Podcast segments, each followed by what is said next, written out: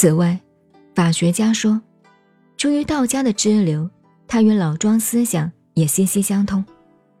法家最有名的韩非子提出一个理论，可以说不同于老子的“不尚贤，使民不争”这个观念的引申发挥，但他提倡用法治领导社会，并不一定需要标榜圣贤道德的政治。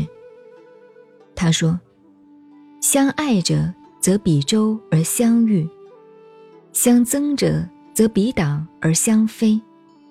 匪欲交争，则主威祸矣。家有长业，则积不恶；国有常法，虽危不亡。若舍法而思义，则臣不视其智能，则法尽不利矣。”他说：“人类社会的心理很怪的，彼此喜欢比周，就是大家在一起肩比肩，比字就好像一个人在前面走，我从后面跟上来，叫做比。比字方向相反的话，就变成背。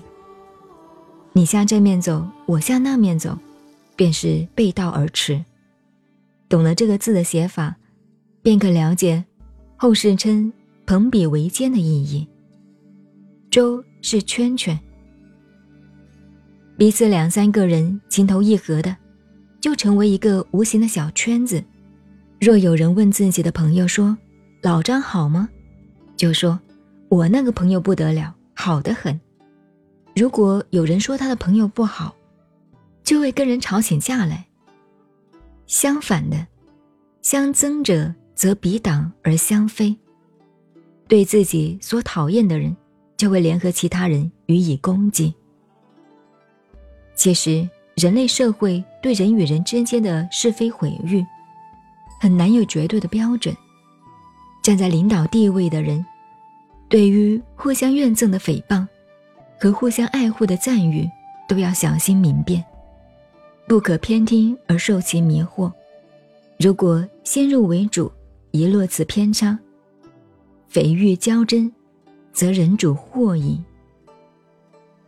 过去有人批评我们中国和华侨社会说，两个中国人在一起就有三派意见。由此可见，中国民族性不团结的最大缺点。我说也不一定，只要有人类，两个人在一起就会有三派意见。譬如一对夫妻。有时就有几种不同的意见，只是为情为爱的迁就，以致调和，或一方舍弃自我的意见。又譬如，一个大家庭里有许多的兄弟姐妹，有时意气用事，互相争吵，实在难以确定谁是谁非，只可引用一个原则：凡是相争者，双方都早已有了过错，因此。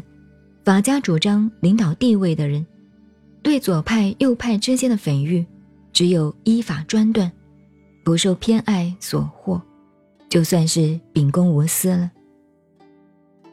韩非由家庭现象扩而充之，推及一个国家，便说：家有长业，虽积不恶；国有常法，虽危不亡。若舍法从私意。则臣不是其智能，则法尽不利矣。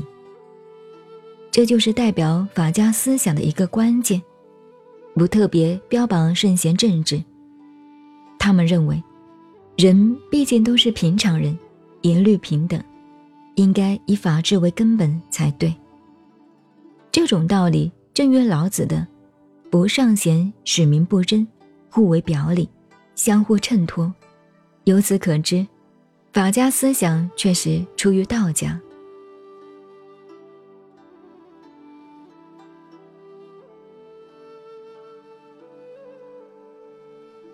您好，我是静静找恩，微信公众号 FM 幺八八四八，谢谢您的收听，再见。